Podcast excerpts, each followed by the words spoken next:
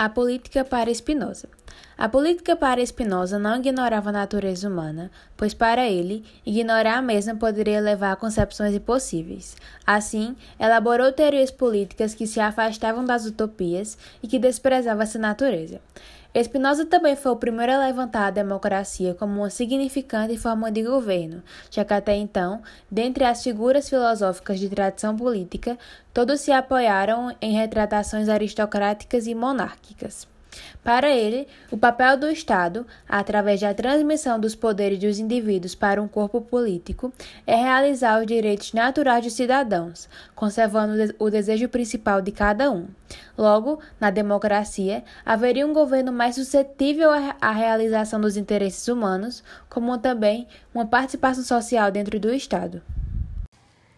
Em sua obra, O Tratado Teológico Político, a liberdade de expressão é fundamental para uma boa política, pretendendo mostrar isso através de uma leitura crítica das escrituras sagradas, a fim de questionar os fundamentos teológicos e políticos que o homem justifica suas ambições. A política deve se distanciar da religião, a qual é orientada para a submissão e origina a superstição, um meio eficaz para a dominação de massas. Logo, para Spinoza, atentar contra a liberdade é atentar contra toda uma coletividade, e é baseado nisso que defende a liberdade em busca da paz e segurança.